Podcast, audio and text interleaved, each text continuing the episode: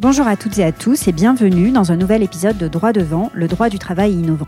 Droit devant, c'est un podcast consacré au droit social. C'est ma manière d'apporter des conseils concrets sur cette matière technique et émouvante qu'est le droit du travail. Ces épisodes vous aident à faire face aux enjeux de votre carrière professionnelle et à adopter les bons réflexes. Aujourd'hui, j'ai le plaisir de recevoir sur Droit devant Stéphanie Carpentier, présidente et fondatrice de la société DR Co. Stéphanie est experte en management de la relation des ressources humaines et prévention de la santé au travail. Elle apporte son aide aux entreprises qui font face à une situation de souffrance au travail dénoncée par l'un de leurs collaborateurs. Vous pourrez retrouver Stéphanie sur LinkedIn où elle est très active, sur son site internet et sur son blog dont vous trouverez toutes les références dans les notes de l'épisode. Avant de rencontrer Stéphanie, j'ai d'abord découvert son travail par le biais de son blog et j'ai trouvé ses travaux sur le harcèlement moral extrêmement intéressants. Vous pourrez le voir, elle a beaucoup écrit sur le sujet. Elle y donne des conseils avisés à destination des entreprises. Que faut-il faire ou ne pas faire face à un salarié qui en harcèle un autre? Ces conseils sont aussi formulés à destination des salariés en souffrance. C'est pourquoi j'ai voulu la faire participer à ce podcast consacré au harcèlement moral. Avec Stéphanie, on a parlé de son parcours et de comment son histoire personnelle et familiale l'avait conduite à se consacrer au vaste sujet de la souffrance au travail. Elle a ensuite répondu à l'une des principales réserves, souvent formulées par les salariés harcelés, qui pensent que le harcèlement moral est nécessairement un processus orienté vers une seule et unique victime. Or non, et Stéphanie le précise, le harcèlement moral peut être institutionnel et résulter d'une politique générale d'entreprise. Stéphanie m'a d'ailleurs livré à ce propos son analyse du dossier France Télécom. Elle a également évoqué avec moi les différents profils et comportements de harceleurs auxquels elle a été confrontée dans le cadre de ses travaux. Elle a décrypté pas à pas le processus de harcèlement moral à l'égard des victimes et les sentiments qu'elle identifie à l'origine de ce type de mécanisme. Dans notre échange, Stéphanie a enfin expliqué comment elle agit une fois qu'une situation de souffrance a été portée à sa connaissance, l'importance de l'identification et de l'information à destination des équipes. Enfin, Stéphanie nous livre un guide pratique des actes managériaux à éviter pour traiter les situations de harcèlement moral au travail. Et la dernière partie de l'entretien, vous le verrez, consiste en des conseils précieux à destination des victimes. Comment en parler et réagir? Quels sont les outils à mettre en place qui permettent de prendre de la distance face à la situation? Bref, des tuyaux pratico-pratiques qui aideront, je l'espère, ceux qui font face à une telle situation de dérive. Je vous souhaite donc une très bonne écoute et si cet épisode vous plaît, je vous invite à me laisser un avis 5 étoiles pour faire connaître ce podcast sur iTunes. Eh ben, bonjour Stéphanie et bienvenue alors sur Droit Devant. Je suis ravie que tu aies accepté d'intervenir sur ce podcast. Bah, merci à toi, bonjour à, toi et surtout merci, euh, bonjour à tes auditeurs. Euh, je suis ravie que nos différentes disciplines puissent euh, se rencontrer autour de, de, ton podcast. Eh ben, j'ai découvert tes travaux qui sont passionnants sur ton blog, extrêmement riches, et je mettrai les références de ton blog dans les notes de l'épisode. J'ai plein de questions à te poser sur cette thématique du harcèlement moral qui est un sujet phare euh, auquel, auquel, ce blog est consacré. Hein. Tu es un écrivain euh, infatigable sur le sujet. Merci. Avant d'aborder plus en détail tes travaux sur le harcèlement, ben, je voudrais qu'on commence par parler de toi. Stéphanie, donc tu es experte en management des ressources humaines et prévention de la santé au travail. Tu es, euh, et tu m'arrêtes si je me trompe, euh, à la tête d'une société qui s'appelle donc DRRHNCO, c'est le nom de ta structure. Mm-hmm. DR comme docteur, mmh. euh, RHNCO, qui veut être donc euh, pour les organisations finalement ce que le docteur en médecine est pour l'individu. C'est ça, exactement ça. Et donc, euh, au quotidien, tu aides les dirigeants et les managers à détecter et à lutter contre les situations de souffrance au travail. Voilà, avec la subtilité, c'est que ça fait 20 ans que j'ai trois activités professionnelles, que ce soit le conseil, l'enseignement dans le supérieur ou la recherche. Euh, puisque je suis docteur en management et que j'ai exercé mon activité euh, pendant des années dans, à l'université. Donc, euh, j'ai toujours ces trois activités que je concilie euh, toujours de nos jours, euh, avec des degrés différents. Et donc, la subtilité, c'est que le, le, harcèlement est un des éléments tabous dans nos, dans nos structures euh, auquel on, on, a du mal à faire référence parce que euh, finalement, ça fait un peu mal de se dire qu'on est harceleur ou harcelé. Oui, alors justement, ça fait partie des, des questions qu'on va aborder eh juste ben, après. Très bien. Et d'abord, avant de rentrer dans le dur euh, du, du, sujet, je voulais savoir pourquoi est-ce que tu as choisi de te consacrer donc à ce vaste sujet de la souffrance au travail. J'ai lu sur ton blog, qui fait écho à beaucoup de situations que j'ai eu à traiter dans mon cabinet, qu'il y avait à l'origine de, de cet engagement une histoire personnelle. Est-ce que tu peux nous parler de cette histoire personnelle? Alors, il y a deux choses qu'il faut comprendre. Euh, la première, c'est que euh, je suis arrivée sur la question de la souffrance au travail par mon doctorat, qui ne portait pas sur euh, ce sujet-là en, particulier. Au départ, je travaillais sur la situation de, management des commerciaux B2B. et je voulais savoir en quoi les nouvelles technologies changeaient nos façons de travailler. Mon doctorat, je l'ai fait il y a, je l'ai commencé il y a une vingtaine d'années. Donc, ça n'avait rien à voir avec la souffrance au travail. Et c'est mon sujet de doctorat qui était lié à mon histoire familiale, parce que je suis euh, la fille de deux entrepreneurs euh, de PME. Et dans les conversations de famille, c'était autour de la table, c'était euh, souvent se poser la question de comment on fait pour mieux manager nos commerciaux, pour mieux les motiver. Ils étaient dans des entreprises B2B. Et donc, c'était comment on fait pour toujours améliorer euh, le, contrôle, euh, la motivation euh, et, le management des commerciaux. Ça m'a, ça m'a certainement influencé dans ma scolarité et quand je suis arrivée au doctorat, j'ai voulu travailler sur cette question-là, d'autant plus que les nouvelles technologies venaient de, faire leur apparition dans les pratiques de management. En clair, je me suis rendu compte par, euh, la, démarche qualitative que j'ai eue dans, les entreprises, euh, je me suis rendu compte que des commerciaux B2B euh, que l'on voulait un peu plus que contrôler dans leur activité supposaient qu'on utilise plus de nouvelles technologies et que l'on cherche à optimiser le système d'information. Et ce faisant, je me suis rendu compte que ça pouvait créer de la souffrance au travail. C'est, ce sont, c'est vraiment les données du terrain des commerciaux B2B qui m'ont dit, euh, voilà, euh, je suis euh, fliqué en permanence. Alors ça, c'est ce que j'avais entendu euh, dans ma famille. Je suis fliqué en permanence, on me fait pas confiance, et puis ici, et puis là. Et donc du coup, bah, j'ai voulu comprendre de quoi on parlait, si on parlait de stress, si on parlait d'autres types de souffrances, des problèmes de, maltraitance managériale ou bien du harcèlement. Et donc, du coup, c'est comme ça que je suis arrivée sur les questions de souffrance au travail. Ça, c'est mon doctorat. À côté de ça, il se trouve que moi-même, j'ai été confrontée à des situations de harcèlement au moral, à titre personnel et professionnel. Euh, et donc, quand soi-même on est euh, confronté à ça, euh, bah, c'est très dur de comprendre que c'est bien de ça dont il s'agit, première chose.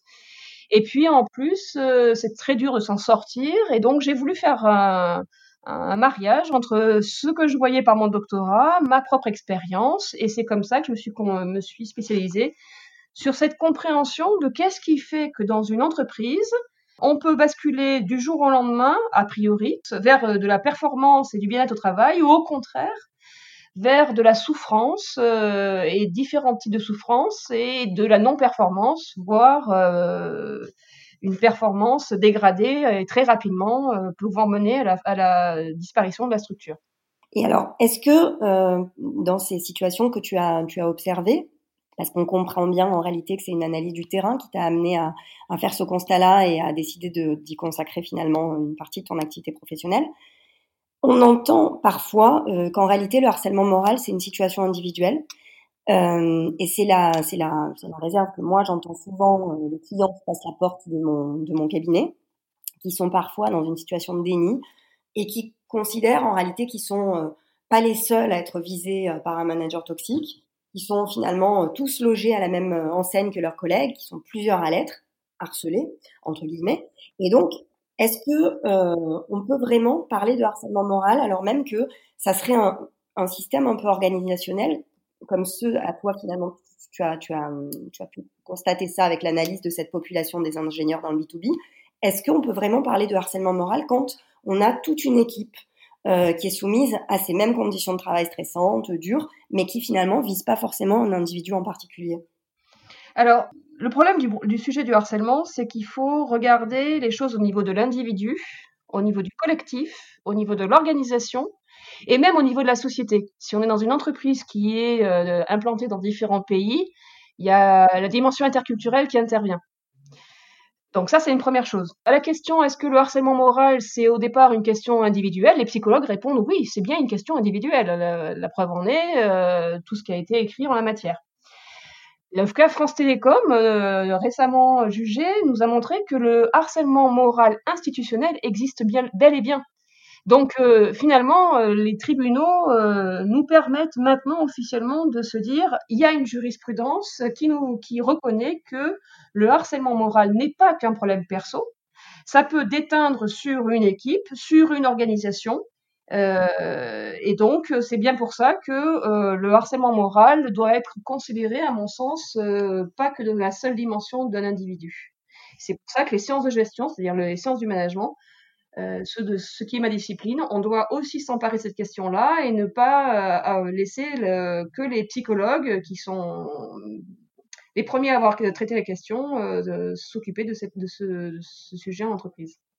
Alors juste pour qu'on fasse un petit focus euh, sur euh, le, le, le, dossier France Télécom, parce que justement tu nous as parlé de harcèlement moral institutionnel. Donc en fait ce qu'il faut savoir pour les gens qui nous écoutent, c'est qu'en décembre dernier, les juges du tribunal correctionnel de Paris ont, ont innové en fait en reconnaissant le, le délit de harcèlement moral institutionnel.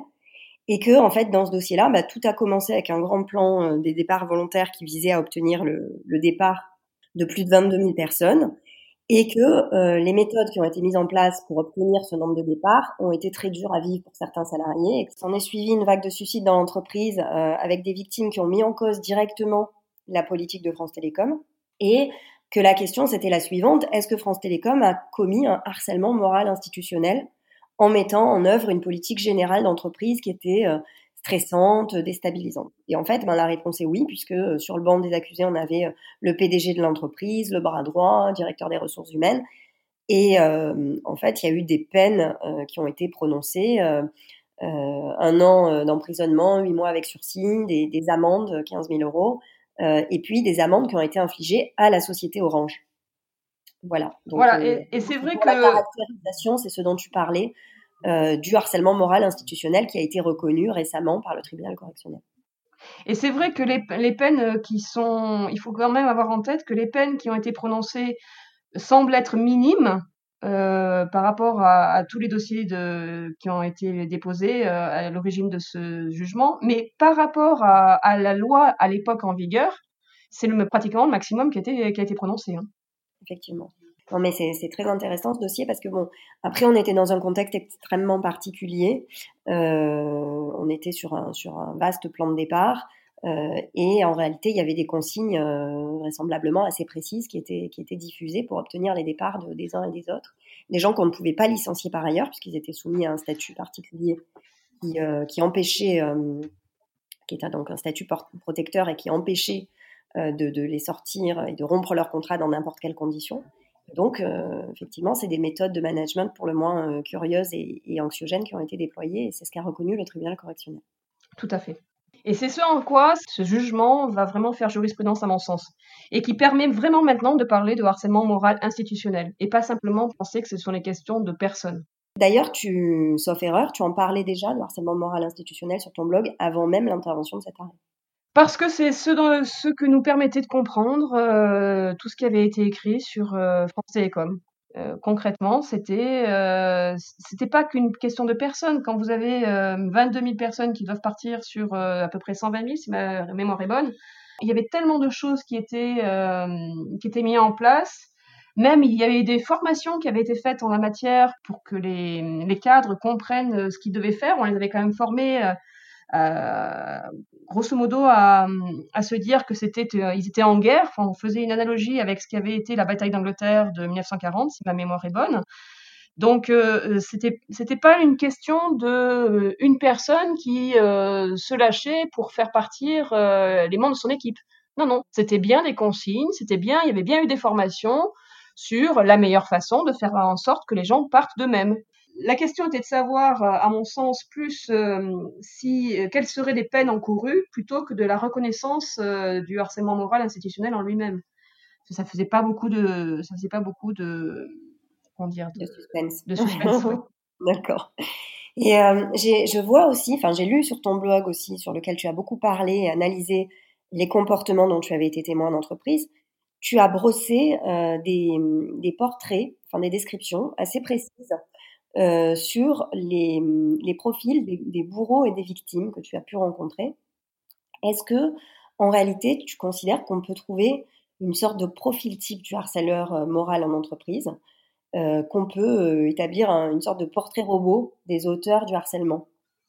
Alors, oui, c'est tout à fait possible. Et, c'est sur mon blog, j'ai fait ce travail de mettre à disposition de mes lecteurs gratuitement d'ailleurs les profils de ces bourreaux et des victimes euh, en utilisant mon expérience euh, sans bien sûr citer euh, les noms des, structures dans lesquelles je suis intervenue par respect de la confidentialité mais aussi en faisant rappel à, des auteurs qui ont pu écrire en la matière donc ça c'est une première chose à partir de là, oui, on peut reconnaître des, des profils de, de bourreaux. On a tendance à croire que le harcèlement moral, ce n'est fait que par le fameux pervers narcissique dont tout le monde parle.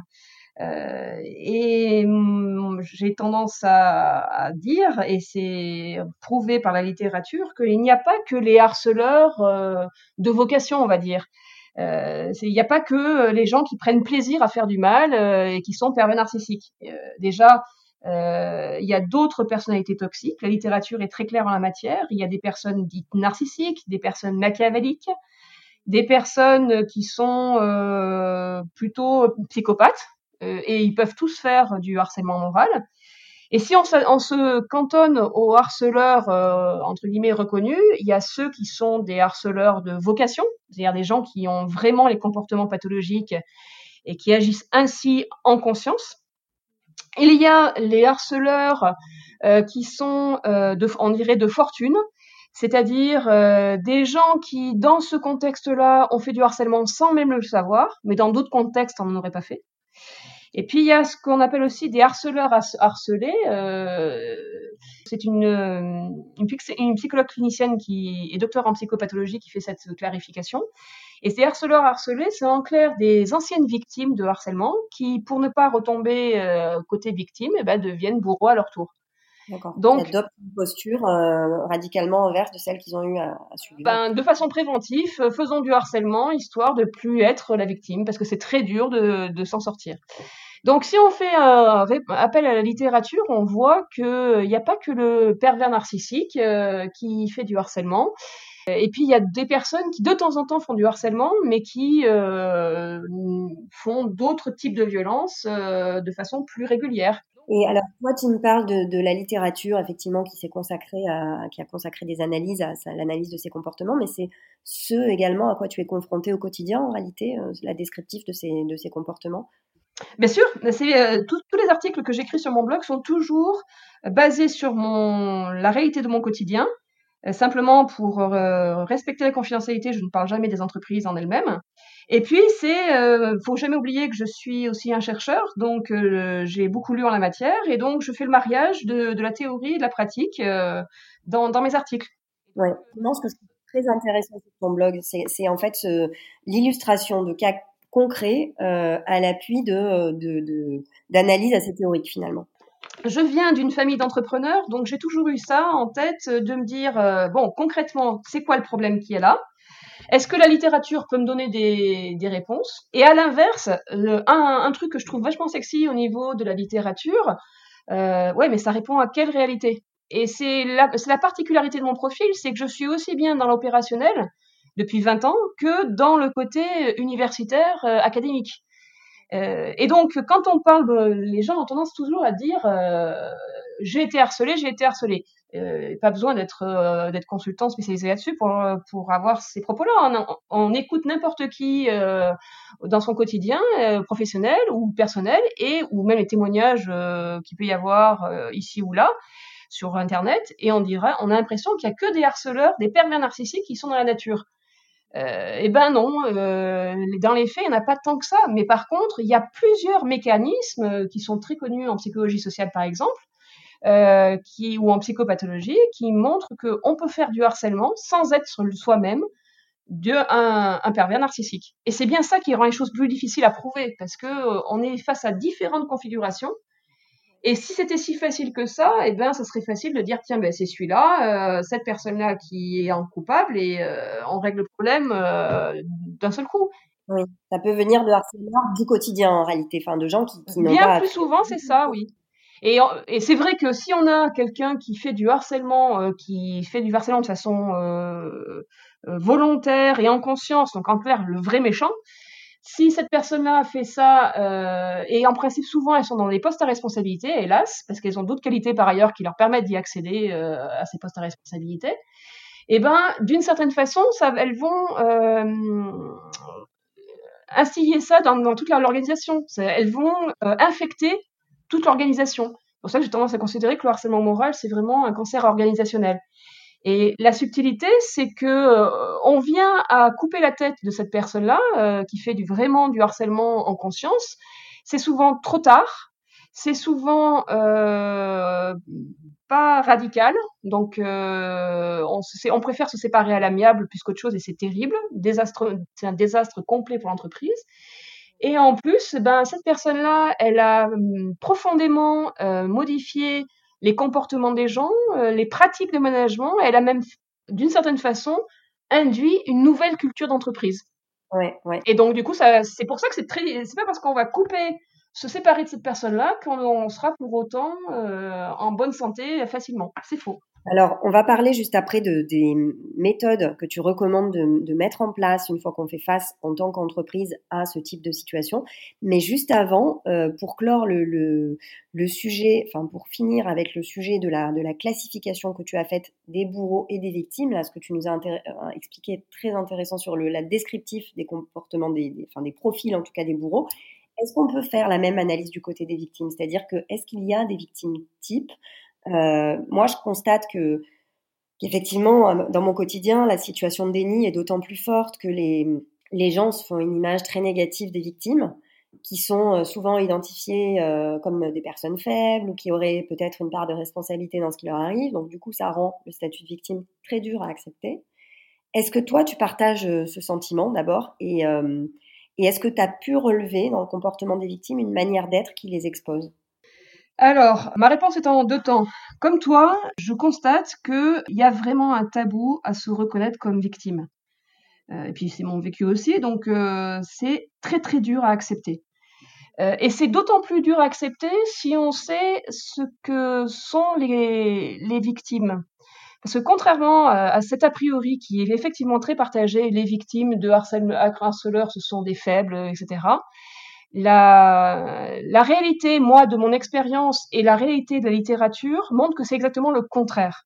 Irigoyen, par exemple, pour ne prendre que son exemple, qui a quand même euh, bien mis les, choses au point en la matière, elle nous dit bien qu'il y a euh, que les personnes qui sont des victimes potentielles, ce sont euh, des personnes qui sont très compétentes, voire trop compétentes, euh, qui, de ce fait, prennent beaucoup de place parce qu'elles sont très investies, très engagées, euh, et puis derrière, c'est dur de les, mettre en, défaut.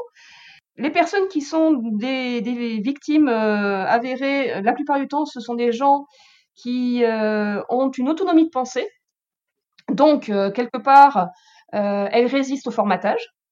Elles sont des personnes à abattre parce que quelque part, elles sont atypiques par leur, justement du fait de leur euh, énorme talent et énorme qualité. À côté de ça, il peut y avoir d'autres types de victimes qui sont, euh, par exemple, des salariés protégés. Il faut avoir conscience de ça. Euh, des représentants du personnel, des seniors, des femmes enceintes peuvent être victimes de, harcèlement. Et ça, c'est pas une faiblesse que je le sache. Et puis après, ben, on peut avoir des personnes qui sont victimes potentielles parce qu'elles sont moins performantes. Ou qu'elles sont temporairement fragilisées. Euh, par exemple, comme ce sont souvent des personnes qui sont super investies, bah, si vous êtes hyper investi euh, pendant un an et demi, deux ans, euh, bah, à un moment donné, euh, vous fatiguez euh, et le burn-out est pas loin. Et ben du fait que vous allez ralentir le ralentir le, le rythme, ben d'une certaine façon vous n'allez pas donner ce que vous donniez habituellement et dont se nourrissait le le bourreau. Donc, il va vous le reprocher. Et donc, euh, parce qu'il va vous le reprocher, euh, parce qu'il faut toujours savoir que le bourreau, s'il choisit une victime, c'est pour se remplir. Se remplir de l'équilibre de l'autre, se remplir de ses compétences, se remplir de sa façon de penser, se remplir de, son de ses talents pour en faire profit pour son propre profit, quoi, pour lui-même, pas pour la structure, pour lui-même. Donc, si vous un jour vous êtes moins performante ou pas au top, eh ben, euh, d'une certaine façon, euh, vous privez le bourreau de ce dont il avait l'habitude de, se servir au, quotidien. Et donc, c'est dans ce dans ces hypothèses-là euh, également que ces situations de harcèlement surviennent. C'est-à-dire quelqu'un qui serait extrêmement impliqué et qui, pour une raison quelconque, serait amené à, à se, désengager euh. ben, On a tous des moments où on est plus ou moins euh, au top. Ben, du coup, euh, ça peut être une cause du, du fait que on vous en veuille. Et, pour, et si, vous êtes avec quelqu'un qui est normalement constitué, bien équilibré, bon, ben, il se dira, ok, je te laisse, je te laisse respirer, remets-toi. C'est pas grave, au contraire, prends le temps de te remettre. Si vous êtes avec quelqu'un qui n'a pas des comportements bienveillants, eh ben, euh, d'une certaine façon, euh, il va vous en vouloir et donc encore plus euh, vous mener la vie dure. Tout ça pour dire quoi? Pour que je, veux absolument faire passer ce message-là. Les victimes dans l'imaginaire collectif sont des victimes de harcèlement moral dans l'imaginaire collectif sont des personnes faibles qui euh, finalement feraient mieux de se taire parce que euh, seront encore plus euh, acquigées si on venait à savoir qu'elles sont euh, victimes de harcèlement. L'expérience et, mes connaissances universitaires me permettent de dire que c'est tout le contraire. Oui, elles sont faibles momentanément parce qu'elles elles subissent quelque chose qui est terriblement difficile à vivre, mais en fait, si elles, si elles sont arrivées à ça, à ça c'est parce que justement, elles étaient très compétentes, elles avaient, elles étaient très équilibrées, elles étaient, euh, elles avaient une autonomie de pensée, ce qui n'est pas toujours le cas de tout le monde, et donc, euh, d'une certaine façon, elles étaient trop brillantes. Donc, euh, dans leur travail de, de reconstruction, il, faudra qu'elles prennent, il faudra qu'elles prennent conscience de ça. C'est justement parce qu'elles étaient des personnes riches au sens humain et au sens des compétences que euh, finalement elles ont attiré l'attention et elles ont euh, suscité la jalousie. Il faut jamais oublier que le harceleur, euh, il est mu souvent par la jalousie et par la peur. Oui, c'est ça. Tout à l'heure, on n'a pas tellement évoqué les sentiments qui pouvaient se trouver à l'origine de, des pratiques de harcèlement la jalousie, la rivalité, mais, effectivement, c'est ce ce dont tu parles là, en fait. Clairement, c'est ce que tu caractérises. Euh, mon expérience m'a montré qu'il y a toujours, euh, une question de, jalousie, d'envie, de rivalité, de peur. Et à, ça, on peut rajouter aussi, euh, quand vous voyez dans, on peut ajouter par exemple l'inavouable. quand vous, bah, pas vos, vos, compétences, parce que vous êtes très engagé, vous, vous êtes au courant de plein de choses.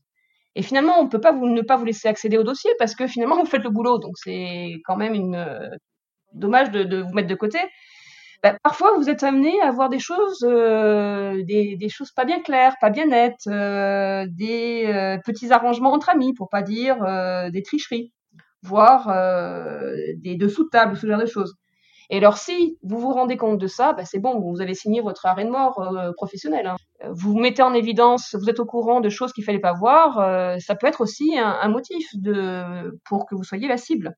C'est vrai que souvent, à l'origine de, la sortie d'un salarié, enfin, ou en tout cas de la mise en place de pratiques harcelantes destinées à obtenir son départ, il y a euh, bah, les, les, pratiques euh, inavouables dont il pourrait euh, avoir eu connaissance sur son lieu de travail. Et ça, on n'ose pas le dire. C'est pour ça que c'est difficile de reconnaître qu'on a été, euh, en tant que manager, on a laissé un, harceleur euh, prospérer. Parce que non seulement il a détruit des personnes, mais en même temps, il a gangréné toute la structure, et en plus, il a fait des choses qui parfois sont illégales. Et on l'a laissé faire.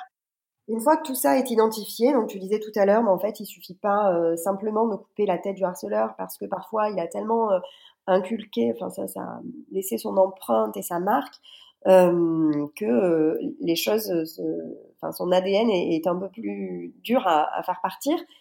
Est-ce que en fait, euh, donc quand la situation est identifiée, les entreprises vont faire appel à des Co face à une situation de souffrance au travail. Qu'est-ce que, enfin, quelles vont être les actions que tu que tu vas proposer, que tu vas mettre en œuvre et, tes recommandations? Alors, au niveau des actions, on... déjà, je ne peux pas intervenir sans avoir fait mon propre diagnostic. Ça, c'est une première chose essentielle. Il se trouve que je suis formée à l'audit social. Donc, euh, j'ai ce, souci-là d'être sûr de que on parle bien de la même chose euh, entre l'interlocuteur qui fait appel à moi et puis la réalité des faits. Parce que en clair, euh, c'est comme un médecin. Euh, tu vas voir ton médecin généraliste pour lui dire docteur, j'ai une grippe et puis euh, donnez-moi les médicaments, je sais ce que je veux, etc. Si le docteur il rentre dans ton jeu tout de suite, il est fort probable qu'il te donne pas ce qu'il te faut. Et donc, euh, il va se faire, euh, quand même tu fasses un forcing auprès de ton médecin, euh, bah, il va se dire non, non, attendez, je vais vous ausculter, je vais faire mon travail, je vais m'assurer qu'on parle bien de la, la, la, bonne maladie et qu'il n'y a pas autre chose qui, qui, peut avoir les mêmes symptômes mais qui n'est pas la même maladie. Et après, je vais vous prescrire quelque chose. Alors après, vous me direz, vous allez me dire si vous voulez tel ou tel médicament en fonction de ce que vous voulez. Donc, en clair, moi, déjà, première chose, je suis obligée de faire un diagnostic pour être sûr qu'on parle bien de situations de harcèlement et pas d'autres types de, de dysfonctionnements managériaux et savoir de quel bourreau on parle ou de quelle victime on parle. J'aimerais bien que tu illustres en fait avec un cas, euh, un peu concret si tu en as en tête, mais en fait j'ai bien compris parce qu'il y a des articles sur ton blog où tu nous dis on fait souvent une confusion entre harcèlement moral et d'autres problèmes de management. Est-ce que tu peux nous expliquer ça? Est-ce que tu peux nous donner un cas où en réalité c'était pas du harcèlement? Et alors à ce moment-là qu'est-ce que c'est de quoi s'agissait-il en fait? Alors, de quoi je pourrais parler? Par exemple, pour prendre le cas des donc les commerciaux B2B, ce sur quoi j'ai travaillé euh, depuis très longtemps, euh, lié mon, à mon travail de doctorat. Quand on est face à des commerciaux B2B, la subtilité, c'est que ce sont des gens qui sont sur des cycles de vente qui peuvent euh, durer de quelques mois à quelques années. Si on vend des produits qui sont euh, des machines qui sont euh, très chères en termes d'investissement, il est sûr que la négociation, c'est pas en un claquement de doigts. Donc du coup, son commercial, bah, il va pas être euh, à pouvoir justifier son activité euh, tous les lundis matins à la réunion de, des commerciaux.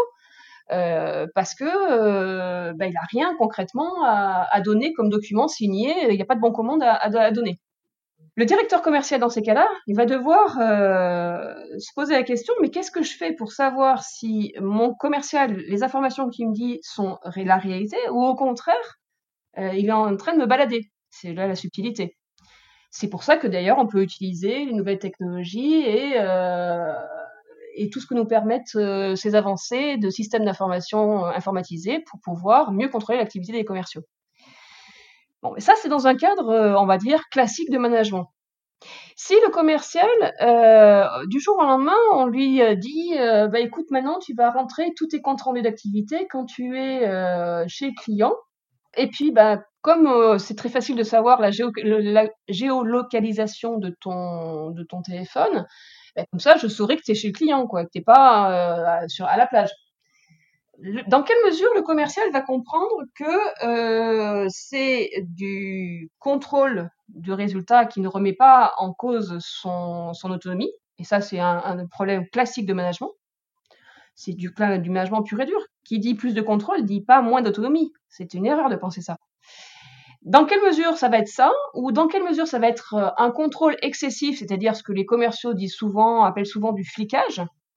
Et dans quelle mesure ça va être euh, plutôt quelque chose de délicat, c'est-à-dire euh, bah, du harcèlement, vraiment du harcèlement, que de demander à son commercial euh, de faire des comptes rendus, etc., etc et, c'est bien là la subtilité, c'est que si on se, figure qu'à ce, simple facteur de demander un, contrôle régulier à ces commerciaux B2B qui par définition sont jamais au bureau, trois cas de figure, ça peut être du, ça peut être du management classique, et en, en rien c'est du, du harcèlement. Ça peut être euh, de demander avec insistance des comptes rendus, ça peut être une maladresse managériale qui peut être mal vécue, et puis ça peut être réellement du harcèlement.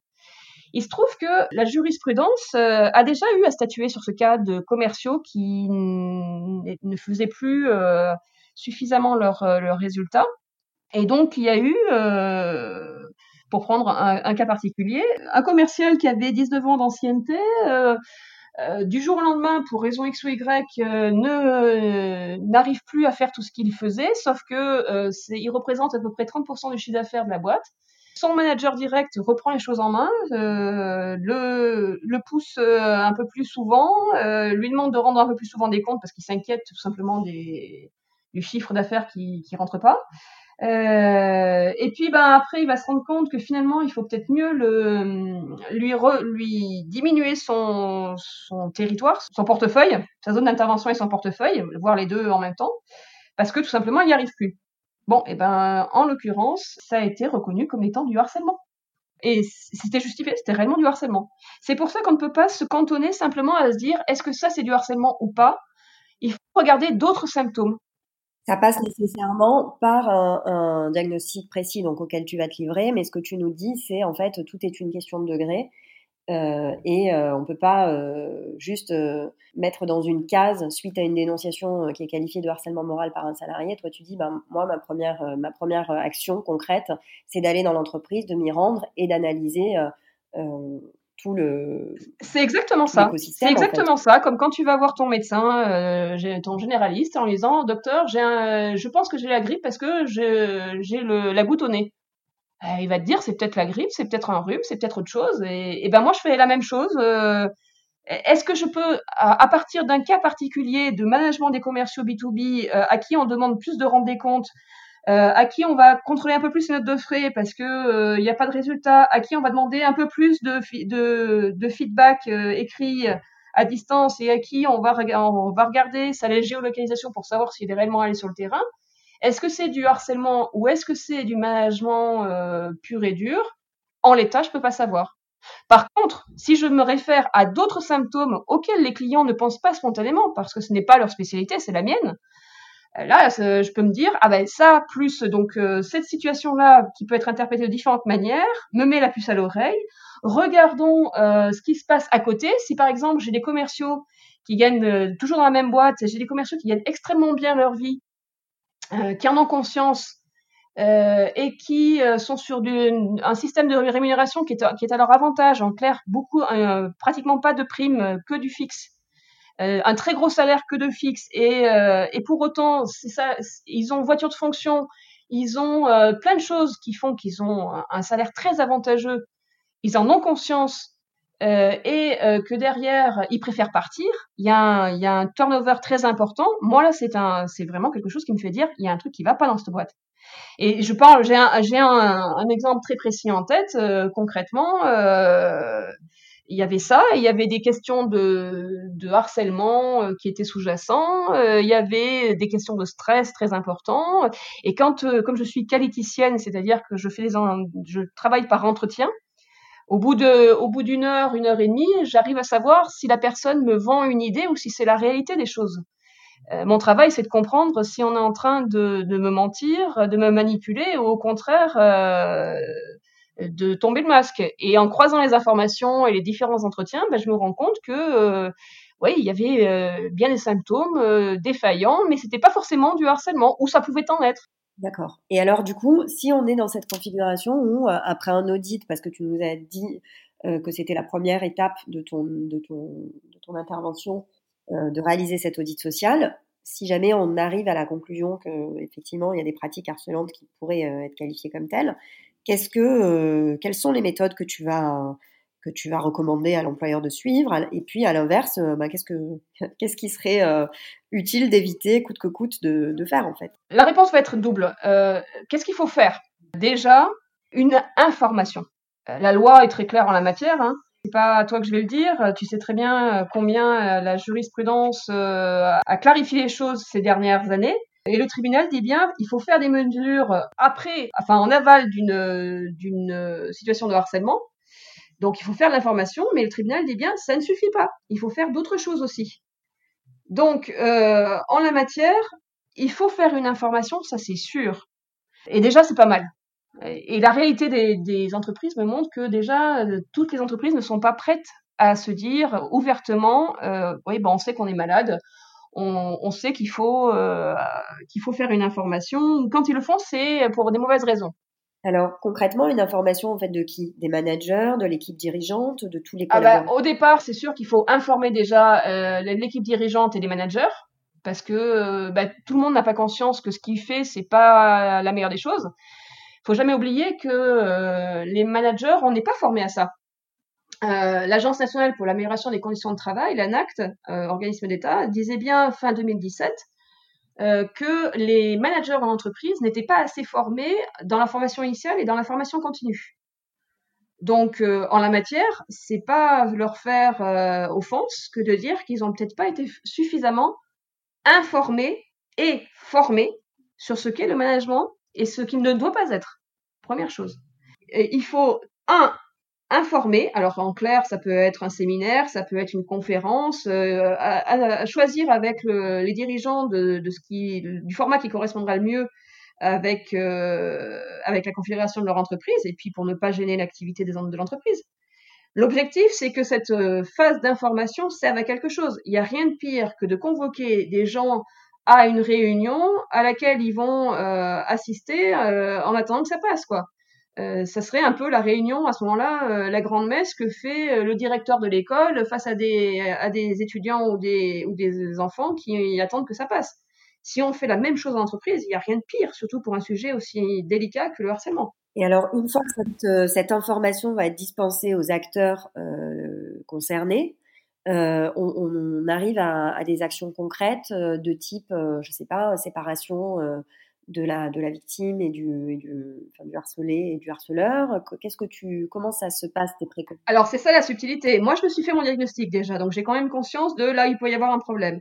L'entreprise, elle a aussi, euh, si elle est arrivée jusqu'à faire appel à, moi, euh, c'est qu'en fait, elle a déjà monté un dossier, on va dire, avec quelqu'un comme toi. en principe, euh, on fait appel à l'avocat avant de faire appel à, à mon expertise. Donc à ce moment-là, bon, il faut regarder sur les éléments concrets de euh, de ce qui a été recensé ou pas euh, pour euh, pour constituer le dossier du, du harceleur. Alors il y a la subtilité, c'est que le harceleur, et là ça reviendra sur ce que je dirais tout à l'heure, sur ce qu'il ne faut pas faire. le harceleur, quand il se rend compte qu'il est dans la ligne de mire, il a en tête que la meilleure défense c'est l'attaque. Et donc, quand on fait son dossier, euh, pour se séparer de quelqu'un qui fait du harcèlement, euh, il faut le faire d'une façon euh, assez sûre de soi au niveau juridique, et c'est là où ton expertise est importante. Mais il faut être sûr aussi qu'on parle bien de, de harcèlement et non pas d'autres problèmes managériaux, et c'est là où mon expertise est importante. Parce que euh, derrière, tu, tu vas à l'attaque, euh, et bien le harceleur, même s'il est souvent mu par, euh, par la peur, il n'empêche que il va se rendre compte, si tu as la moindre hésitation, il va le tourner ça à son profit. Et donc ça revient à la question de ce, qu'il ne faut pas faire en entreprise. J'ai écrit récemment sur mon blog justement un article là-dessus parce que ça fait plusieurs fois qu'on me pose la question qu'est-ce que je dois faire? Et eh ben, parmi les choses que je qu'il faut pas faire, j'en ai, recensé à peu près euh, neuf, euh, neuf éléments. Et eh ben, une chose qu'il ne faut pas faire, c'est lancer une procédure pour euh, licenciement pour faute pour le, le, harceleur, et puis prendre peur des, des menaces qu'il fait, et donc se dire ah bah finalement on va faire une négociation. Hein. Et rétropédaler.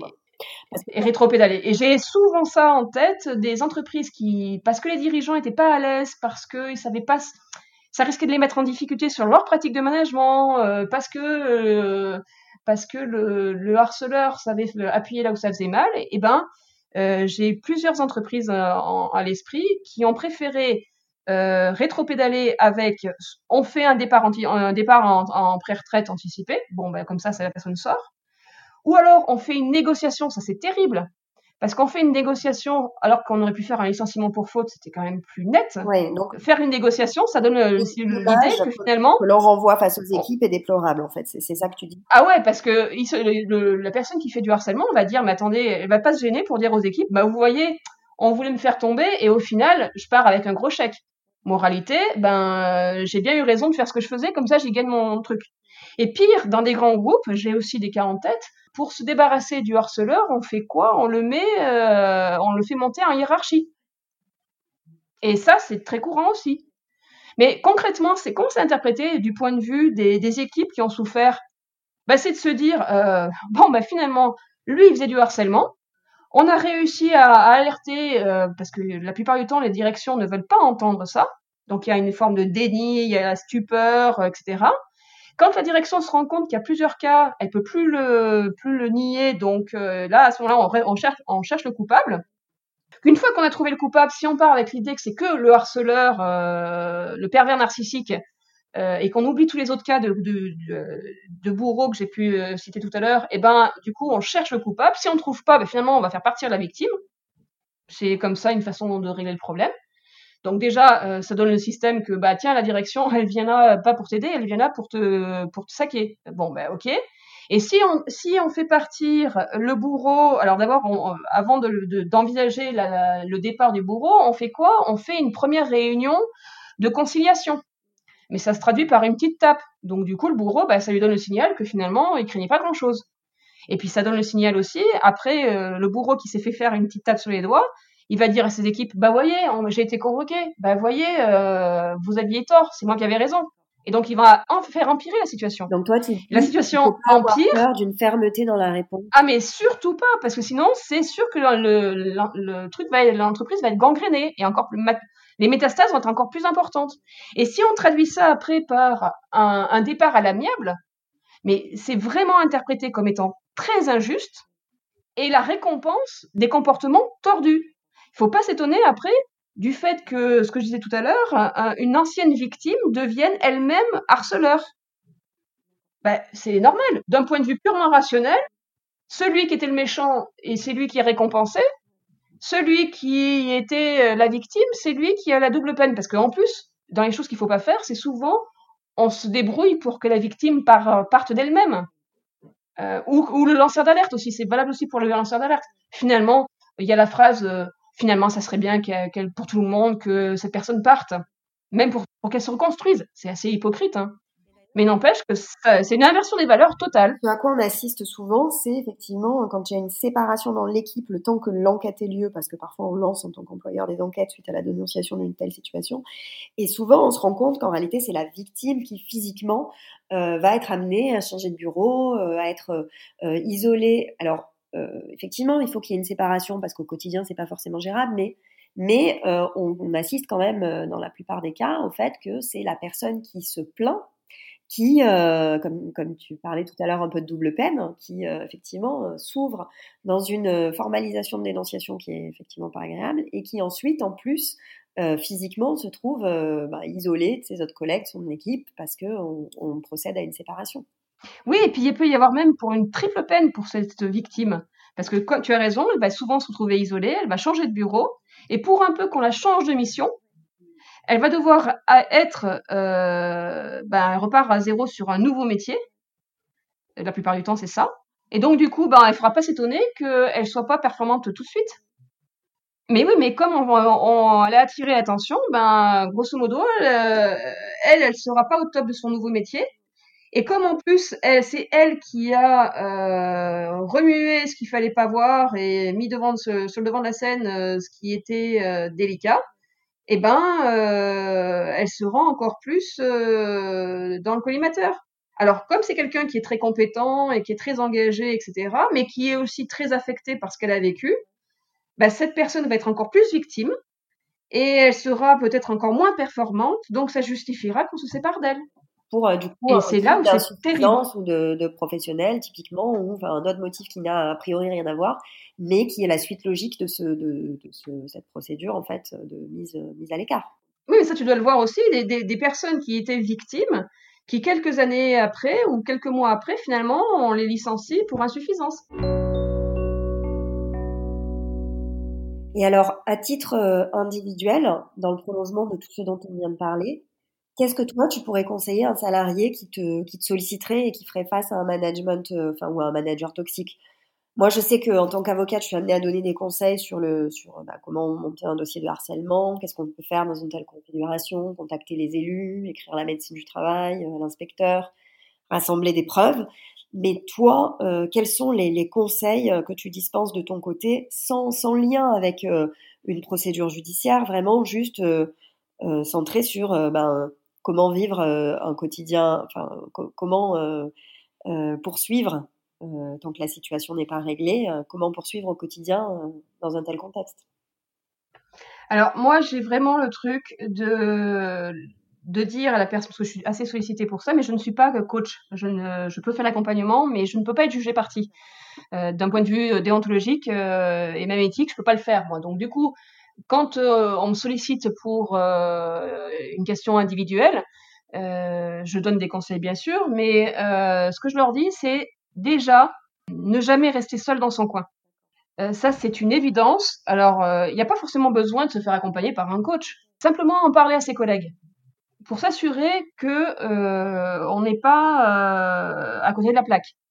C'est ça le problème de, la, victime, c'est que avant qu'elle se reconnaisse elle-même comme victime, euh, il, va en falloir qu'il s'en passe hein, des, situations, des contextes, et donc euh, la plupart du temps, elle capte pas quoi. Donc la première chose, euh, quand on est à titre individuel, j'en avais écrit, j'ai écrit souvent sur mon blog en la matière, donc ce sera facile pour les gens de retrouver. C'est parlez-en. Ne restez pas dans votre coin, parlez-en. Parce que quand on en parle, on va mettre la puce à l'oreille. Alors, euh, si ça, si, euh, on cherche à nous euh, décourager, ben on va se rendre compte si c'est ça ou pas. Si au contraire on se dit, bah, tiens, t'as raison, c'est vrai, il y a des trucs qui sont bizarres, etc. Là, déjà, on se sent moins seul et ça nous conforte dans notre jugement. N'oublions jamais que les personnes qui sont des victimes sont souvent des gens très compétentes, très équilibrées de nature. Donc, en clair, il faut qu'elles reprennent confiance en elles, en ce qu'elles sont. Deuxième chose, c'est pour aider à la prise de distance, je leur conseille moi de prendre, de noter un, journal de bord, tenir un journal de bord. Alors c'est pas le c'est pas le journal intime qu'on fait quand on est euh, plus jeune, plus jeune ou, on peut faire en tant qu'adulte où on dit ses sentiments. C'est pas du tout ça. C'est une démarche ce que font les sociologues, euh, c'est-à-dire un, carnet réflexif et très factuel. C'est-à-dire que je leur dis, euh, bah, prenez un carnet et vous marquez euh, la date, les faits, les personnes concernées, les décisions, et rendre ça le plus neutre possible. Si on veut mettre après ses sentiments, ce que ça a provoqué chez soi, ça c'est autre chose, on peut le mettre aussi. Mais il faut vraiment être le plus factuel possible, parce que derrière... Tu fais ça avec, avec un objectif de constitution de preuves dans le cadre d'un dossier prud'homal ou pas du tout et... Alors, c'est ça la subtilité, c'est que ça peut servir pour le dossier prud'homal, mais avant de faire ça, ça permettra d'une prise de recul à, la personne qui est victime. Parce que c'est bête, mais quand on met les choses noir sur blanc, euh, on peut se rendre compte de la fréquence, on peut se rendre compte dans quel contexte, avec quelle personne ça s'est fait, etc., etc. Et donc, on peut avoir une démarche rationnelle et pas simplement émotionnelle. Après, si on veut monter un dossier, euh, effectivement, euh, que ce soit pour soi, pour son prud'homme, ou que ce soit pour aider la DRH euh, à, constituer un dossier pour que le harceleur soit licencié, ça sera utile. Oui. Mais l'objectif premier, c'est pour l'individu, celui qui souffre. Ok. Pour le permettre de prendre du recul face à cette situation, en fait. C'est ça. Et il n'y a pas 36 façons d'en parler. il faut, un, oser en parler. Deux, euh, rationaliser euh, et distinguer ses émotions de sa raison. Et le passage par l'écrit, mais d'une façon, un, journal très factuel, hein, permettra de se rendre compte dans quelles circonstances euh, les situations de harcèlement se passent ou pas, avec, quelle, avec quelle personne, etc. Parce qu'il faut quand même avoir conscience d'un truc, c'est que le harceleur, euh, quand il est, euh, sauf cas exceptionnels qui peuvent arriver, mais quand il est euh, avec un, certain nombre de personnes, il est, charmant. Et c'est ça la subtilité, c'est que c'est quelqu'un qui est charmant, qui est séducteur, qui donne bonne impression. Et euh, si en tant que victime déjà on se dit bah non il me fait ci ça non mais c'est moi qui ai mal compris d'abord première chose après c'est de se dire non mais finalement euh, dis qu'il m'a fait ça je vais le voir lui et puis il me dit, mais non, mais t'as mal compris. Mais non, c'est tu as faux, etc. Ben, je doute de moi. Euh, parce qu'en plus, c'est quelqu'un qui est séducteur et charmeur. Donc, on le prenait pour un, on prenait pour euh, un pote. Quelqu'un avec qui on s'entendait bien, au moins. Euh, et, donc, si on veut en parler à quelqu'un d'autre et qu'on raconte ce qu'on vit, le risque, c'est que souvent, on risque de, de dire ses émotions. Et la personne qui sait pas si c'est du lard ou du cochon, si elle veut bien vous croire que vous vivez du harcèlement, mais elle connaît aussi d'autres personnes, et donc se dit mais c'est quand même lui, c'est quand même étonnant. Euh, si vous vous êtes à raconter votre euh, vécu euh, et que c'est bah, les émotions qui reprennent le dessus, c'est évident que ça, ça va arriver. Bah, l'autre, enfin l'auditeur va se dire mais donc ouais d'accord, elle est dans sa souffrance mais est-ce que c'est réellement du harcèlement? Et du coup, pour se protéger ou parce que euh, a autre chose à faire que d'écouter votre état émotif, eh ben, elle, elle va se fermer à la discussion. Si on va sur euh, une discussion avec un collègue ou le supérieur de votre euh, personne qui fait du harcèlement et euh, que vous allez dire, ben voilà ce qui se passe, mais au cas où, regarde les éléments factuels et qu'il y a trois pages d'éléments factuels, comment ça s'est passé, etc., là, euh, la, prise de conscience n'est pas la même pour votre auditeur. D'accord. Donc toi, tu dis euh, d'abord en parler, ne pas rester isolé et ne pas hésiter à s'en ouvrir à des collègues de travail avec qui on est en confiance, parce que c'est toujours voilà. d'avoir le, recul de, personnes extérieures et qui ne sont pas donc euh, impliquées dans la situation. Et Deuxième chose, le, carnet réflexif. Le carnet réflexif, c'est-à-dire rationaliser avec l'écrit de manière à garder des traces. Euh, potentiellement dans la, perspective d'un contentieux, mais euh, essentiellement avec comme objectif numéro un de euh, voilà euh, d'avoir des éléments factuels. Et puis après, on peut comme ça aller voir le, le responsable au-dessus de, du bourreau et de la victime. Et il faut avoir en tête que le bourreau, c'est pas forcément son supérieur hiérarchique. On peut, on peut être, j'ai le cas en tête d'un manager qui était victime de ses collaborateurs. D'accord. Donc c'est pas, on peut être euh, victime de n'importe qui dans la, hiérarchie, que ce soit quelqu'un en dessus, en dessous ou à côté. Donc c'est pour ça qu'il faut avoir des éléments concrets. Et donc on peut aller voir le supérieur hiérarchique du bourreau et de la victime. On peut aller voir le médecin du travail. On peut aller voir les représentants du personnel, le, ce qu'on appelait avant le CHSCT et le CESE maintenant, euh, etc., etc. Mais euh, en ayant soi-même pris du recul, en en parlant avec certains collègues, et puis en ayant pris ce carnet réflexif, eh ben on n'arrive pas tout seul euh, en étant désarmé. Et donc à partir de là, les gens peuvent agir sur pièce. C'est plus facile pour eux aussi.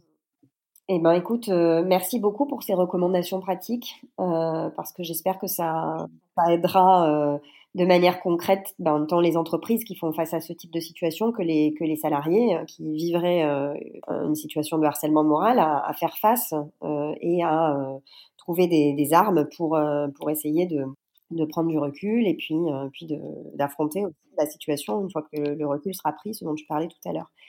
Je te remercie vraiment, Stéphanie, d'avoir été si disponible pour, euh, pour échanger avec moi sur tout ça. C'est moi qui te remercie parce que tu as le souci de l'individu euh, et tu as raison parce que c'est très destructeur et c'est très, très difficile d'en sortir.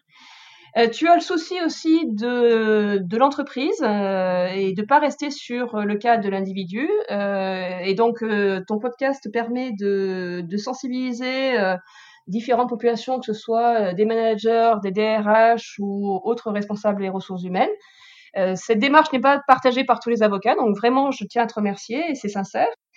Et puis à côté de ça, euh, bah, tu as cette volonté de d'apporter ta contribution avec euh, ces podcasts euh, qui sont accessibles, très intéressants et gratuit. Donc, euh, il n'y a pas une, euh, une démarche de commerciale qui prévaut à, ton action. C'est une démarche bienveillante. Je sais bien que les, avocats, vous pouvez pas faire de démarchage, mais c'est vraiment bienveillant ce que tu fais, au vrai sens du terme. Et donc, je te remercie vraiment de ton accueil, de ta disponibilité, de ton écoute. Eh ben, merci à toi. Et puis, je vais mettre évidemment euh, les coordonnées de ton site internet et de ton blog dans les notes de l'épisode pour que euh, tous les auditeurs puissent retrouver euh, tes travaux qui sont extrêmement riches euh, et qui aideront, à mon sens, à faire face à, des situations notamment de harcèlement moral parce que on peut dire que tu as un, blog qui est quand même très illustré de situations concrètes, de tuyaux euh, euh, pratico-pratiques. Donc voilà, je, je, je, mettrai tout ça dans les notes de l'épisode. Je te remercie. Bah écoute, je te remercie.